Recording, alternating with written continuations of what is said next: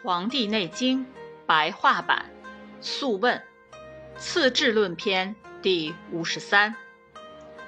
皇帝说：“我想听您说说有关虚实的要点。”岐伯说：“人若气盛，形体就健壮结实；若气虚，形体就消瘦。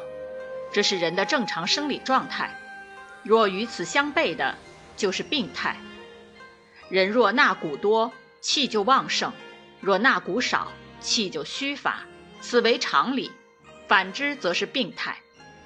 人的脉搏大而有力的，血液必定充实；脉搏少而纤弱的，血液必定缺乏，此为常理；反之则是病态。皇帝问：怎样算是反常现象呢？岐伯说。人若气充盛，却感觉身体发寒；气虚弱，却感觉身体发热，这就是反常现象。吃东西多却气不足，吃东西少却气充盛，也是反常现象。脉搏盛却血少，脉搏虚却血多，这也是反常现象。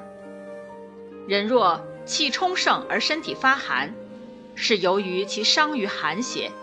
若气不足而身体发热，是由于其伤于暑热之故；若吃东西多而气不足，是由于其湿邪或湿邪聚集于下部之故；若吃东西少而气旺盛，是由于邪气居于其胃和肺之故；若脉搏虚而血多，是由于其饮酒多而中焦有热之故；若脉搏盛而血少，是由于其脉中感受风寒且汤水不进之故，这些就是人体虚实反常的原因。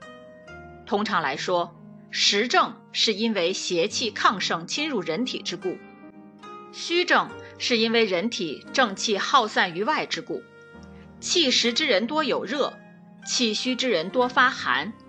以针刺之法治疗实症时，拔针后，医者要用左手。拨开针孔，使邪气外出；而以针刺之法治疗虚症时，拔针后，医者要立刻用左手按闭针孔，使正气不会外泄。